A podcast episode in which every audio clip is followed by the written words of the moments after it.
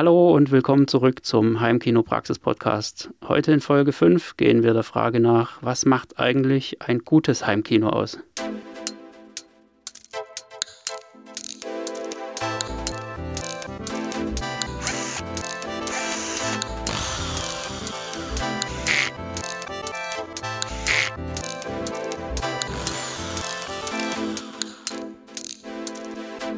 Heimkinopraxis Podcast.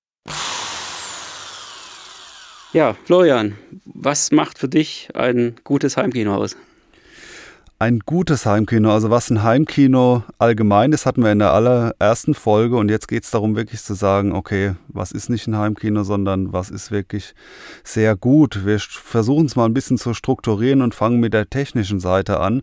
Da gibt es im Heimkino natürlich äh, Bild, Bildtechnik und was äh, macht da ein besonders gutes Bild aus. Also für mich persönlich muss es schon mal ein ziemlich großes Bild sein. Äh, das hängt natürlich von der Raumgröße ab. Also idealerweise bietet der Raum auch schon gewisse Gegebenheiten, um das erfüllen zu können und ist keine Besenkammer. Aber so eine beliebte Formel, und die trifft auch auf mich zu, ist, wenn ich auf meinem Referenzplatz sitze in der optimalen Mittenposition, dass die Leinwand also für mich sollte es eher eine Leinwand sein, aber ich erlaube da auch einen Fernseher. Äh, das sollte so breit sein wie der ähm, Abstand zur Leinwand. Das ist dieses berühmte 1 zu 1 Verhältnis. Das passt für mich ziemlich gut. 1 äh, zu 1 Breite jetzt in meinem Fall für ein 21 zu 9 Bild. Das heißt, 16 zu 9 dürfte auch etwas schmaler sein und die gleiche Höhe haben. Es kommt natürlich darauf an, ob man das jetzt als 21 zu 9 oder 16 zu 9 grundsätzlich gestaltet, aber so in etwa die Größe so breit wie der Abstand ist, finde ich gut. Noch breiter ist jetzt für mich ein bisschen übertrieben und viel kleiner soll das auch nicht sein. Ja, also die Bildgröße so gesehen ist ein Punkt, aber eine, ein wirklich tolles Heimkino hat natürlich auch darüber hinaus eine super Bildqualität. Und wenn man ein riesiges Bild hat, dann braucht man im Fall von einem Beamer dafür auch eine gewisse Helligkeit, weil je größer die Leinwand wird, desto eher kommen so die typischen Heimkino-Beamer an ihre Grenzen und es wird eine ziemlich dunkle Veranstaltung. Ähm, also eine Helligkeit sollte gegeben sein. Das ist auch bei 3D äh, doppelt kritisch, weil da braucht man ja eben noch viel mehr Licht durch die Brillen. Ein super Schwarzwert und super Farben sind auf jeden Fall für ein Top-Bild auch ganz wesentlich. Das sind auch Punkte, wo diverse Fernseher auf jeden Fall besser sein können als ein Beamer. Aber falls ich einen Beamer nutze, heißt das, dass es entweder eine spezielle Hochkontrastleinwand sein muss oder idealerweise auch ein dunkler Raum, weil der bestimmt maßgeblich, wie gut der Schwarzwert wird bei einem Beamer. Äh, sprich, der Beamer kann noch so gut und teuer sein, wenn er einfach auf eine weiße Leinwand leuchtet. Dann wäre das schon mal nicht das, was für mich ein sehr gutes Heimkino ausmacht. Ja, ist also in erster Linie auch eine Geldfrage. Das hatten wir ja schon, als es darum ging, ähm, Beamer oder TV. Ähm, da haben wir ja festgestellt, dass es ähm, letztendlich äh, eben dann richtig teuer wird, wenn ein Beamer auch wirklich ein großes Bild projizieren soll. Eben hauptsächlich wegen der benötigten Lichtleistung. Und ähm, weil da eben noch ziemlich viel Zubehör mit dran hängt. Also zum einen natürlich die Leinwand, die mit der Größe auch entsprechend teurer wird, aber dann eben auch die Raumeinrichtung oder die, ähm, ja, die Gestaltung des Raums, wo es darum geht, möglichst wenig ähm, Restlicht sozusagen im, im Raum zu haben. Also ich würde auch sagen, dieses Thema korrespondiert sehr stark mit dem Budget für einen Beamer, aber die andere Hälfte davon ist schon, dass das Ganze sinnvoll kombiniert ist. Also sprich, dass die Leinwand und der Raum zum Beamer passen und das i-Tüpfelchen auf jeden Fall, dass äh, der Beamer richtig eingestellt oder im noch höheren Niveau auch idealerweise kalibriert ist, weil dann bringt natürlich das teuerste Equipment äh, nicht die volle Leistung, wenn das dann irgendwie total verkurbelt auf die Leinwand strahlt und das Ganze insgesamt nicht zusammenpasst. Also sprich, wenn man eher so eine Art Public Viewing Situation hat mit viel restlich und sich dann den Beamer mit dem tollsten Schwarzwert kauft, da hätte man dann vielleicht für das gleiche oder weniger Geld lieber einen viel lichtstärkeren Beamer mit einem schlechten Schwarzwert gekauft, aber der Schwarzwert kommt sowieso nicht durch in, in dieser Situation. Also das eine ist, dass ein super Bild einfach ein gewisses äh, Geld kostet und das andere ist, dass es da auch ein paar Sachen zu kombinieren gibt für ein sehr gutes Heimkino. Kommen wir zum nächsten Punkt. Ein gutes Heimkino macht natürlich auch aus, dass es einen super Sound hat. Und das ist ein sehr ergiebiges Thema. Ähm, kann man sehr weit treiben. Also Klar kann man auch Stereo oder sogar Mono in einem Heimkino nutzen, aber wenn wir jetzt sagen, was, was ist ein sehr gutes Heimkino, dann sprechen wir wahrscheinlich schon von 5.1 oder von, von ähm, 7.1.4 oder sogar neuerdings dann noch mehr Lautsprechern. Also erstmal einer gewissen Anzahl Lautsprecher, die in der Lage sind, äh, alle möglichen Positionen im Raum abzubilden, die optimal positioniert sind, also nicht der Center, der auf dem Boden liegt, sondern idealerweise ist auch der Center in der Bildmitte und ähm, spricht durch die akustisch transparente Leinwand äh, mich mittig an und auch die anderen Lautsprecher haben idealerweise die nach den Winkeln die, die beste Position. Da kommt man in jedem Raum an Grenzen, weil in jedem Raum gibt es dann mindestens eine Tür, meistens auch noch Fenster. Und wenn man mit so vielen Lautsprechern anrückt, ist immer irgendwas im Weg und an der falschen Stelle. Aber es sollten so viele wie möglich äh, Lautsprecher an, ihrem, an einem perfekten Platz sein. Was auch noch ähm, einen guten Sound ausmacht, ist, dass der möglichst auf mehreren Plätzen gut ist. Natürlich, sofern man mehr als einer Person Filme schaut, aber das unterscheidet Heimkinos schon auch. Manchmal gibt es wirklich nur einen Referenzplatz, der gut klingt und der Rest klingt total schrottig, weil dann ein Lautsprecher viel lauter ist, weil ich direkt mit dem Ohr nebendran sitze zum Beispiel. Und es ist auf jeden Fall eine Herausforderung, mehrere Plätze ähnlich gut klingen zu lassen. Das macht es auch in einem richtigen Kino so schwer, weil da gibt es eben mehr als 100 Plätze. Die sollen ja alle noch passabel klingen. Ja, das muss man relativieren. Ähm, das ist wirklich ein extrem wichtiges Thema und ähm, leider auch ein großer Enttäuschungsfaktor. Aber äh, du kannst dir das ja eigentlich immer so vorstellen. Ähm, wenn du in einem Heimkino drei Plätze nebeneinander hast und du rutschst aus der Mitte raus auf den Platz daneben, dann ist das ungefähr vergleichbar damit, wie wenn du in einem großen Kino sitzt und zehn Plätze weiter zur Seite rutschst. Ja, das heißt, du kannst in einem großen Kino wesentlich mehr Plätze optimal beschallen als in einem Heimkino, weil einfach der, der Sitzplatzunterschied relativ zu den Lautsprechern in einem Heimkino wesentlich schneller abweicht ein Platz weiter und du hockst komplett außerhalb der Mitte. Genau. Während in einem großen Kino kannst du dich einige Plätze hin oder her oder vor und zurück ja. setzen und hast trotzdem noch ungefähr diesen Referenzplatz in der Mitte. Ja. Wenn ich in einem drei Meter breiten Raum äh, mich einen halben Meter zur Seite bewege, ist das eine Welt. Wogegen, wenn der Raum zehn Meter breit ist, ist ein halber Meter äh, eher vernachlässigbar. Und das ist direkt korrespondiert mit der Lautstärke. Und dementsprechend ist es einfacher äh, in einem großen Raum, ähm, also wo, wo auch jeder mit Abstand zur Wand sitzt, das gut hinzubekommen. Immer da, wo, äh, ja, wo, die, wo ein Sitzplatz schon quasi an die Wand anstößt, wird es schwierig, beziehungsweise ist eine Herausforderung. Also das ist ein Punkt beim Sound. Es gibt natürlich noch viele weitere Aspekte. Ein anderer ist, äh, dass ein voller Klang und gewisse Pegel möglich sind. Also damit meine ich jetzt für mich persönlich nicht, dass das Blut aus dem Ohr läuft und das abartig laut wird, aber es sollte schon relativ laut möglich sein, äh, damit eben, wenn einfach nur ein Dialog stattfindet, man schon das Gefühl hat, wow, hier ist eine, eine große Stimme, die darf jetzt für mich auch so dieses Larger than Life haben, also dass es überlebensgroß ist und also dementsprechend lauter und voller, als würde jetzt jemand aus der Leinwand in echt sprechen. Es ist schon dieser fette Sound, der das für mich äh, ausmacht und dementsprechend äh, lässt sich ein sehr guter Sound dann auch nicht mit, mit kleinen Brüllwürfeln oder ohne jede Raumakustik äh, ermöglichen. Und ein Thema für sich ist dann natürlich der Bassbereich, also sprich Subwoofer. Äh, das allein ist eine Wissenschaft für sich, wenn man den Anspruch hat, dass eben der Bass nicht nur irgendwie äh, laut Kavum macht, das kriegt man auch relativ leicht hin, sondern auch äh, zum einen linear spielt, auch das ist noch möglich und vor allem, dass der Nachhall da auch relativ gering ist. Also sprich, es kommt eine Explosion. Wenn man einfach nur einen Subwoofer in einen leeren Raum stellt, dann klingt die mehrere Sekunden hörbar nach.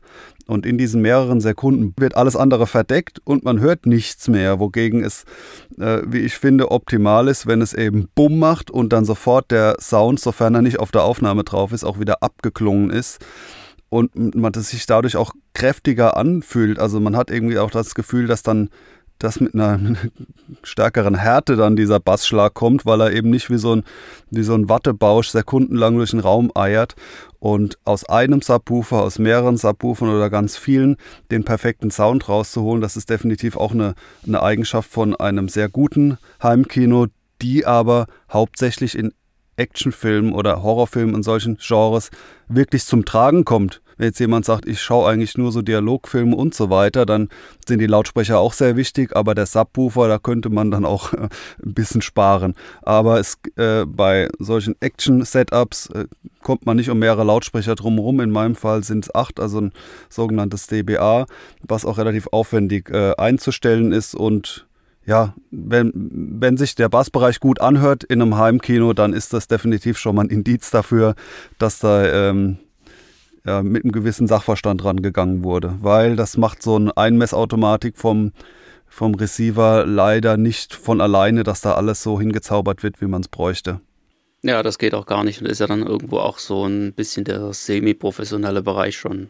Also der Sound, da kann man viel reinstecken. Man kann auch alle paar Jahre aufrüsten, wenn es dann heißt, jetzt gibt es zehn Deckenkanäle und so weiter.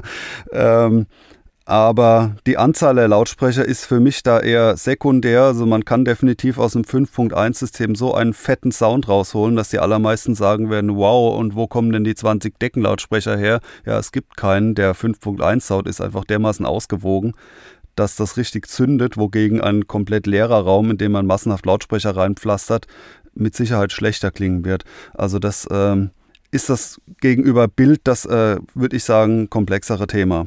Ja, mit Sicherheit, genau, weil ein Bild kannst du ziemlich gut eingrenzen. Das ist eben irgendwo da vorne und wird mit einer gewissen Qualität auf die Leinwand geworfen oder vom Fernseher direkt ähm, erzeugt, ähm, während Sound eben immer über den Raum letztendlich entsteht. Das ist ja auch genau das, was viele eben komplett vernachlässigen, weil sie das Thema auch überhaupt nicht kennen. Die denken halt, naja gut, Lautsprecher hinstellen, kommt was raus, alles in Ordnung. Aber eigentlich ist ja gar nicht mal der Direktschall das Problem, also der Schall, der direkt vom Lautsprecher zum Hörplatz kommt, sondern eigentlich das, was der Raum sonst noch aus dem Schall macht, eben diese ganzen Reflexionen, die überall im Raum stattfinden und das, was dabei eben alles schiefgehen kann, was sich äh, im Falle von, von Bass auch hochschaukeln kann und was dann eben zu einem mehr oder weniger sauberen Sound am Ende führt. Vielleicht dazu, um, um es mal etwas ähm, äh, konkret zu machen, wenn wir jetzt auch davon sprechen, was macht denn für uns ein sehr gutes Heimkino äh, aus oder ein, ein sehr gutes Kino, was jetzt in dem Fall Sound angeht. Vielleicht äh, könnte man einfach noch ein paar äh, konkrete Beispiele nennen oder Schlüsselerlebnisse. Fang, fang doch mal ganz vorne an. Wie sah denn dein erstes Heimkino aus? Also das erste, was du Heimkino genannt hast. Mein erstes äh, Heimkino, ja. Also wann habe ich diesen Begriff verwendet? Ich glaube, zum ersten Mal haben das eher Besucher verwendet, die dann gesagt haben, ah, du hast ja hier ein Heimkino. Und ich habe gesagt, nee, ich habe doch hier nur 5.1 und so weiter. Das erste war äh, 5.1 mit Lautsprechern, Vokallautsprechern in dem Fall, die für mein schmales Budget schon wirklich so das, höchste der Gefühle waren. Und die habe ich auch sehr lang benutzt, aber nur einem kleinen 55 Zentimeter Fernseher, wo ich auch schon sofort gemerkt habe, ja, der Ton war ich kam vom reinen Fernseher-Sound schon bombastisch, aber ein kleiner Fernseher ist dann doch ein bisschen dünn.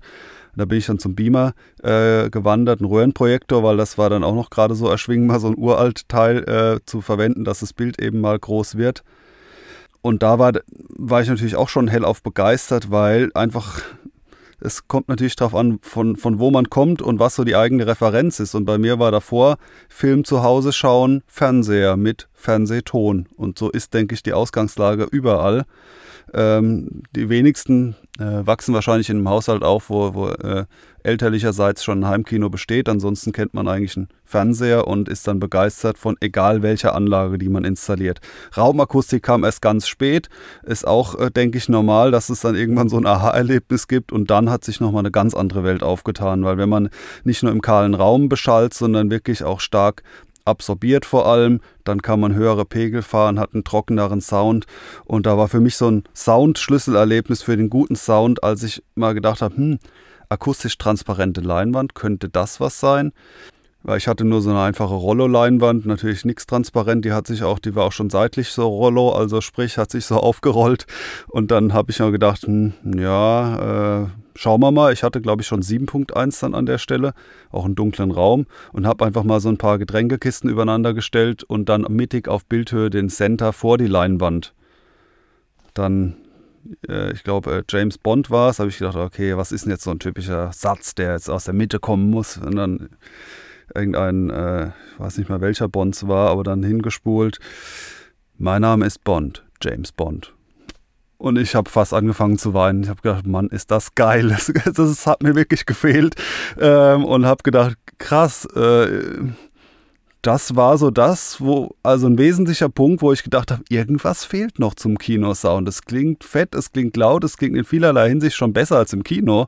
Aber als dann wirklich diese Sprache aus der Mitte kam, da habe ich gedacht, ja, klar, muss haben. und dann ging es los, die akustisch transparente Leinwand und so weiter, um eben den Center wirklich in die Bildmitte zu verfrachten. Also das war bei mir ein Schlüsselerlebnis, was den Sound angeht.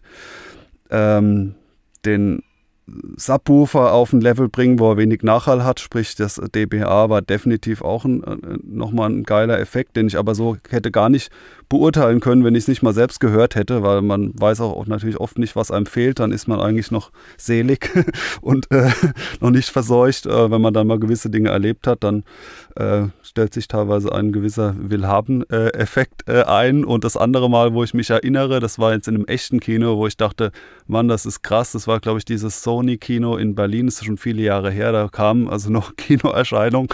Äh, Batman, ähm, The Dark Knight habe ich dort gesehen. Mhm, okay. Ähm, und ich kenne ja oft Kinos, die einfach viel zu laut sind, wo es weh tut, weil man denkt, wow, das hört sich ja an, wie wenn man hier irgendwie zwei Fensterscheiben in eine Kreissäge reinwirft. Die wollen einen irgendwie äh, mürbe machen in dem Kino.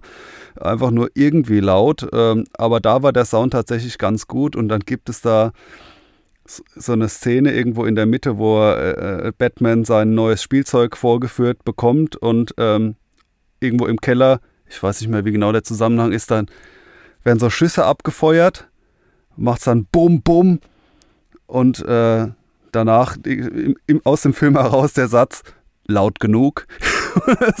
und das war in diesem Kino wirklich dermaßen laut. Also wir haben uns gerade mit einem Freund uns angeschaut und es ist, ich hatte meine Zweifel, ob die zu diesem Zwecke hinten dran irgendwie Böller gezündet haben. Weil das war wirklich so ein Schuss, der kam da raus. Also ich bin kein Schütze, aber so stelle ich mir eine Echtlautstärke vor, wenn da geschossen wird das war schon ganz nett. Ansonsten finde ich es gut, wenn meine Ohren auch ein bisschen geschont werden, aber manchmal kann so eine krasse Lautstärke schon ganz witzig sein. Ja, mal ganz kurz ist das ja eigentlich immer kein Problem. Man soll es nur nicht übertreiben. Und in einem guten Heimkino ist dann auch eine hohe Dynamik schön. Wenn man eine sehr schlechte Anlage hat oder nur einen Fernseher in einem kahlen Raum, dann ist er immer ärgerlich, wenn dann die Explosion ist so laut, dann ist die Sprache so leise und da hätte man am liebsten irgendwie alles gleich laut. Das lässt sich ja auch mit Midnight Mode und sowas so ein bisschen erzielen, wissen aber viele nicht. Äh, wogegen, wenn man ein äh, akustisch optimiertes Heimkino hat, dann sind eigentlich gerade die Filme gut mit hoher Dynamik, weil dann kann man die Sprache schon auf normale Lautstärke stellen, angenehm, und dann kommt die Explosion und dann hat man aber auch das Gefühl, das Haus stürzt ein und so soll es sein, meines Erachtens. Ja, die hohe Dynamik, das ist ja wirklich ein Kernaspekt von, von guter Klangqualität, muss man ganz klar sagen. Das wird einem leider auch ähm, erst viel zu spät bewusst, ähm, wenn man dann schon eine ganze Weile sich mit dem Thema beschäftigt, seine erste Anlage schon stehen hat. Und meistens geht das dann mit der Erkenntnis einher, dass eben die Sprache zu leise und die, die Action-Szenen viel zu laut sind und man ständig die Lautstärke hoch und runter regelt. Ja, da ist Tipp Nummer eins eben wirklich was an der Raumakustik machen. Das ist die eigentliche Lösung dafür. Die kurzfristige Lösung ist eben tatsächlich die Dynamik runterzudrehen, also vom AV-Receiver die Dynamikbereichskompression einzuschalten oder ähm, wie es ja oft eben auch genannt wird, der Mitternachtsmodus. Ein ganz wichtiges Thema ist äh, dann auch Automatisierung. Ähm, das ist so ähm, für mich schon immer ein Kernaspekt gewesen. Äh, wer meine Artikel kennt, der weiß auch, dass ich da ziemlich verrückt bin, was das Thema angeht. Ähm, mein erstes Kino war ja eine, naja, ein Röhrenfernseher, ungefähr 17 Zoll ähm, mit einem Stereo-Paar Lautsprecher, also nichts übermäßig Besonderes. Später habe ich es dann erweitert auf ähm, Dolby Surround, das war alles noch in den 90ern, da gab es noch nichts Besseres für zu Hause. Äh, jedenfalls nicht bezahlbar für einen Schüler. Und ähm, ich hatte damit trotzdem epische Kinomomente, einfach weil ich ähm, praktisch Kino gespielt habe, wenn man so will. Ja, also ich habe das alles immer vorbereitet, habe den Raum abgedunkelt. Der, der Film stand an Position 0 auf Pause, also ich musste den wirklich nur noch starten. Und ähm, dann ist man nochmal losgegangen, hat sich noch eine Schüssel Popcorn geholt oder irgendwas. Und dann kam letztendlich das eigentliche Kinogefühl, was für mich auch schon immer das Heimkino ausmacht, einfach dadurch zustande, wenn man den Raum betritt, sich in Ruhe hinsetzt, äh, die Tür vorher noch zumacht ähm, und dann eben den Film startet und das Ganze möglichst automatisiert abläuft und oder ähm, eben diese, dieses Gefühl vermittelt, dass man selbst eigentlich gar nicht mehr der Filmvorführer ist, also derjenige, der die Knöpfchen drückt, ähm, sondern dass das alles mehr oder weniger automatisch passiert. Und, und da kommt eben das Thema Automatisierung rein und auch, auch ein Thema, das, das äh, sträflich vernachlässigt wird von vielen, aber zum Glück ja mittlerweile Einzug findet in äh, jedes gewöhnliche Heimkino. Einfach dadurch, dass. Ähm, Smart Home ist ja auch ein recht neues Thema insgesamt. Genau, da, dadurch, dass eben Smart Home und, und auch so Universalfernbedienungen äh, mittlerweile immer mächtiger werden. Ja. Also der, das Flaggschiff ist ja da im normalen Consumermarkt die, die Logitech Harmony Elite, mit der man so ziemlich alles machen kann. Also wenn man sich mal bis zu der hochgearbeitet hat, kommt dann erstmal lange Zeit nichts und, und dann steigt man erst richtig ähm, schwer in das Thema Smart Home ein und, und äh, kann sich auch auf noch teurere Produkte stürzen. Äh, aber gerade bis dahin kann man schon wahnsinnig viel machen. Ich erinnere mich noch gut, dass ich in, in diesem ersten, dieser ersten Version eines Heimkinos damals ähm, so eine relativ billige Universalfernbedienung hatte. Ähm, das war eigentlich nur so ein, so ein großer Klotz, wo man ähm, zwischen mehreren Tastenbelegungen einfach umschalten konnte. Und die Tasten konnte man eben selbst programmieren, also indem man die Infrarotbefehle von den Originalfernbedienungen anlernt. Ähm, und letztendlich lief das aber immer noch so ab, wenn ich den Film starten wollte, dann musste man eben am AV-Receiver den Eingang wechseln, man musste die Lautstärke irgendwie anpassen, ähm, man musste den Film starten, also das sind so die, die wesentlichen Dinge. Und dazu kommt dann eben noch ähm, die, das Licht auszuschalten oder am besten langsam runter zu dimmen, was zu dieser Zeit damals auch nur über eine einfache Funkfernbedienung ging. Ja, da musste man dann eben den Dimmvorgang starten und dann warten, bis das Licht weit genug unten war und dann den Dimmvorgang wieder beenden. Ähm, das kann ziemlich lästig sein. Hat damals ganz gut funktioniert. Das hatte ich übrigens in meinem ersten Heimkino auch. So eine Funkfernbedienung aus dem Aldi mit irgendwie fünf Knöpfen oder so. Es war lustig in der Mietwohnung, weil jemand anders hatte die offenbar auch. das, so, das, kann natürlich auch sprich, passieren. Wir haben uns da teilweise gegenseitig das Licht an und ausgeschaltet. Das, äh, naja. Ja, da sind wir heute zum Glück schon etwas weiter, was die Technik angeht. Ähm, Smart Home ist ja jetzt auch kein Hexenwerk mehr. Aber ähm, was man daraus macht, ist natürlich die Frage. Und äh, ja gut, ich, ich habe es da jetzt natürlich mittlerweile auf die Spitze getrieben, ähm, indem ich mir einfach meine komplette Steuerung selbst programmiert habe. Ja, was man eben so machen kann. Ähm, das ist jetzt auch nicht unbedingt für jedermann eine geeignete Lösung. Ähm, für mich funktioniert es ganz gut, weil ähm, ich kann dadurch eben wirklich den kompletten Ablauf, gerade bei, beim Filmstart, ähm, komplett selbst skripten und, und die ähm, die Abstände zwischen den einzelnen Befehlen exakt anpassen und kann damit im Prinzip wie im echten Kino ähm, den kompletten Ablauf von vorne bis hinten steuern. Ähm, so ein kleines ähm, Schmankerl, wie man so schön sagt, ähm, habe ich mir da auch einfallen lassen, nämlich ein, einfach eine simple Zeitverzögerung, ähm, bei der ich den, den Startknopf im Grunde drücke, aber erst äh, eine halbe Minute später überhaupt was passiert.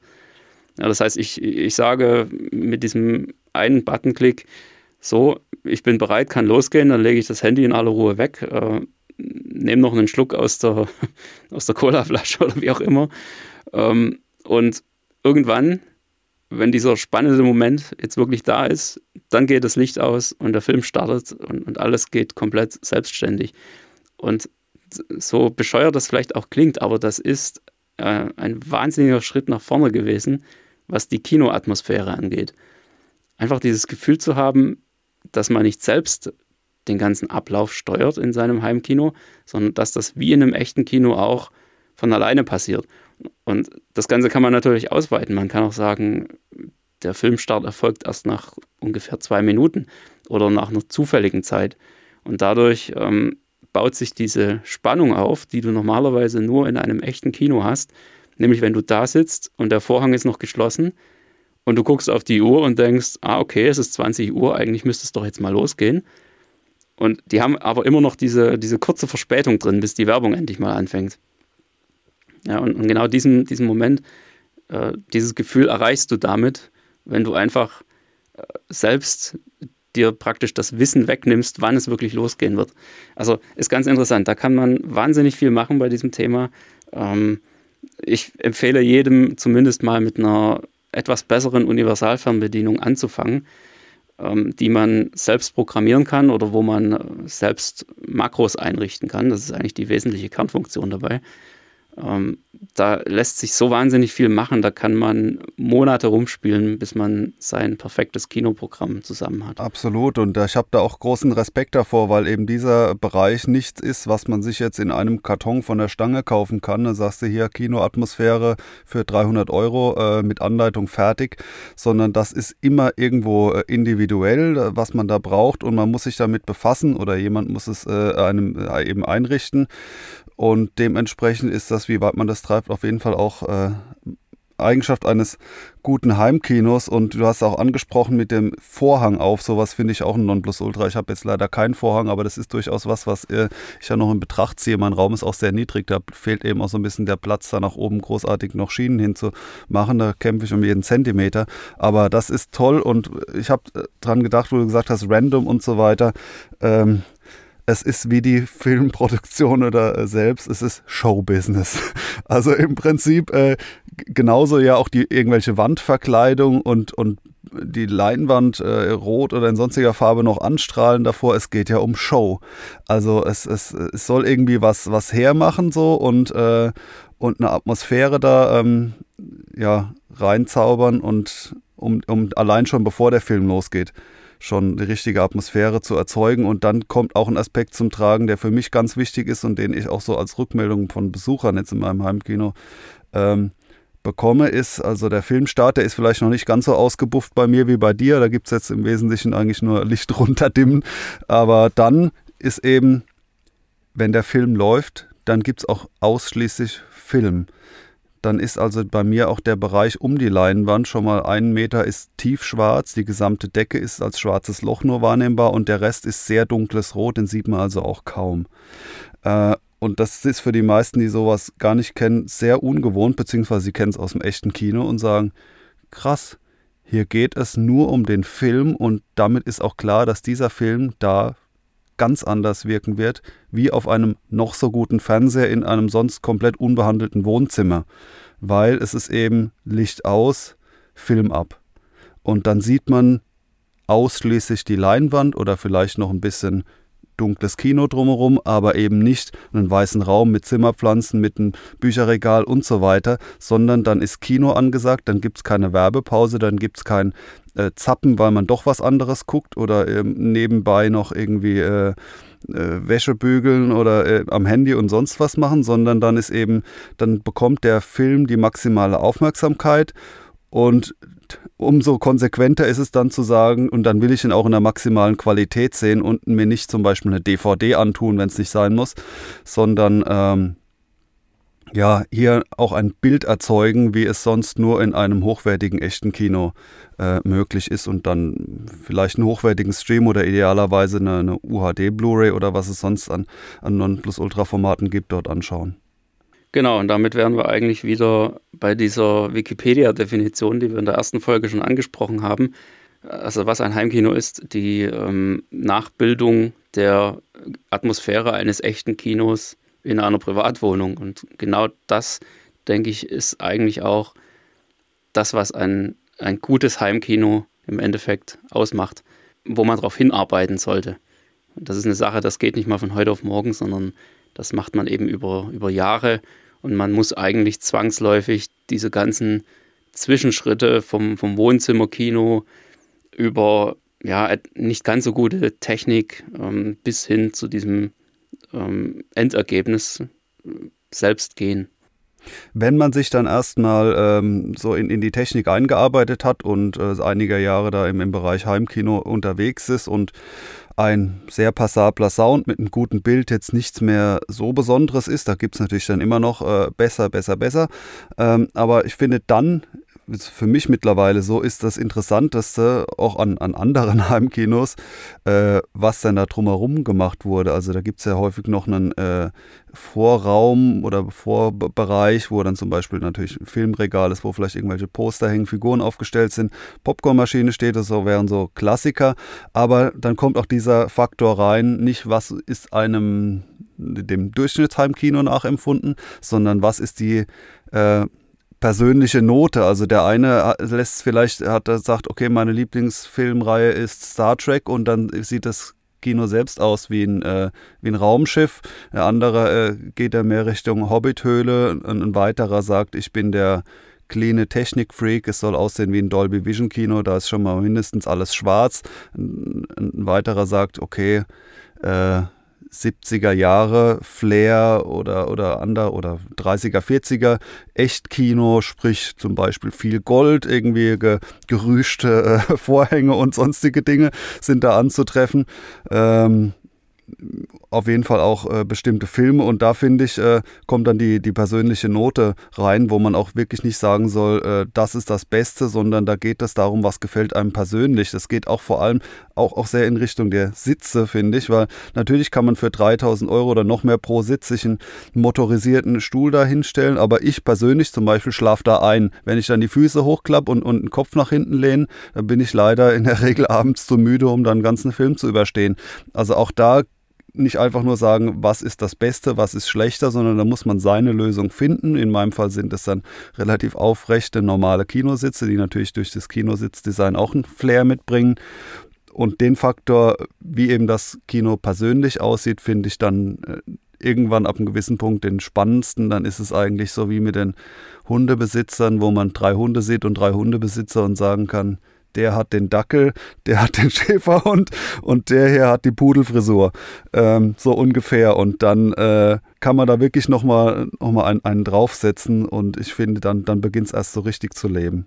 Genau, und das ist doch eigentlich ein schönes Schlusswort für diese Folge.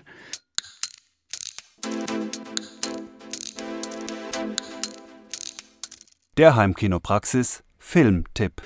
Ich habe einen Film, mit dem Hauptdarsteller, der in vielen Listen, beispielsweise des American Film Instituts und sonstiger Institutionen, gibt es einen Schauspieler, der eigentlich immer als der beste Schauspieler aller Zeiten aufgeführt wird, der vielleicht den jungen Zuschauern mittlerweile gar nicht mehr so sehr ein Begriff ist, kennen tut ihn schon jeder, aber der ich finde, der ist auf jeden Fall ähm, nicht ohne Grund als, als bester Schauspieler gehandelt wird.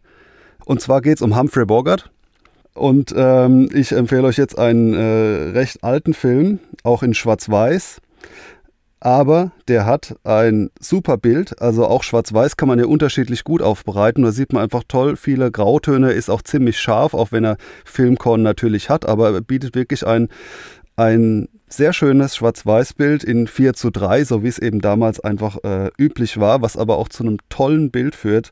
Und es ist ein sehr spannender Film, äh, wo mehrere Menschen dann nach und nach am Rad drehen äh, weil sie auf der Goldsuche, auf, bei ihrer Goldsuche dann eben so, äh, ja, ich glaube, das ist immer bei Goldsuche so das Thema, dann irgendwo so in den Wahnsinn kommen. Und zwar heißt er auf Deutsch Der Schatz der Sierra Madre.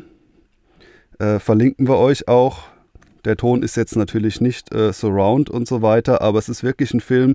Ich verspreche euch, ihr werdet sehr gut unterhalten. Und für mich persönlich ist es das äh, Humphrey Bogart Highlight. Ich mag sehr viele Filme von dem, aber den würde ich wirklich hervorheben. Ist jetzt für mich zum Beispiel auch viel spannender, interessanter als zum Beispiel äh, Casablanca oder so. Und äh, ja, ein, ein schönes Goldsucher-Drama mit einem Humphrey Bogart, der in dem Wahnsinn verfällt. Ja, wunderbar. Du bist generell so ein Fan von alten Filmen, wenn ich es richtig weiß. Je nachdem, mit wem man vergleicht. Also ähm, ich schaue auch äh, alles Mögliche, was neu rauskommt, natürlich an. Aber bei mir gibt es definitiv auch die Komponente der alten Filme und mich interessiert dann auch teilweise, äh, wo sowas herkam. Wenn man zum Beispiel sagt, ja, äh, ähm, man hat gerade ein paar Filme mit Autorennen gesehen, dann fragt man sich vielleicht, ja, wie hatten eigentlich das mit den Autorennen angefangen? Wenn man irgendwo in der Rezension liest, ja, nimmt Bezug auf irgendwie Bullet mit Steve McQueen, dann war irgendwann mal schon vor x Jahren, muss ich natürlich den auch mal gesehen haben und versucht dann auch so ein bisschen zu verstehen, wo sowas herkommt. Das finde ich sehr interessant. Äh, ja, könnte ich viele weitere Filme äh, nennen, aber es, äh, ja, meine Filmbibliothek, die fängt an äh, bei der Zeit, wo die ersten Filme gedreht wurden. Also der, der älteste, der, ähm, also es fängt mit Stummfilmen an dann logischerweise, es sind aber wenige, aber keine Angst, so alt ist der Schatz der Sierra Madre nicht. Der ist, äh, ist ja was, wenn man es mit Stummfilmen vergleicht, schon regelrecht modern, der Film. Der Film. Und äh, ja, aber es ist definitiv schon nochmal ein bisschen was anderes als jetzt eine neue Marvel-Verfilmung. Aber ich verspreche euch, wie gesagt, spannend äh, werdet ihr den finden und vielleicht auch verstehen, warum ich sage, dass das wahrscheinlich tatsächlich der beste Schauspieler aller Zeiten ist, falls man sowas, so eine blödsinnige Definition überhaupt braucht. Aber er ist, war definitiv äh, ein ganz herausragender. Humphrey Bogart in Der Schatz der Sierra Madre. Alles klar. Vielen Dank für diesen Tipp. Und damit verabschieden wir uns für heute. Bis zum nächsten Mal. Bis dann. Tschüss.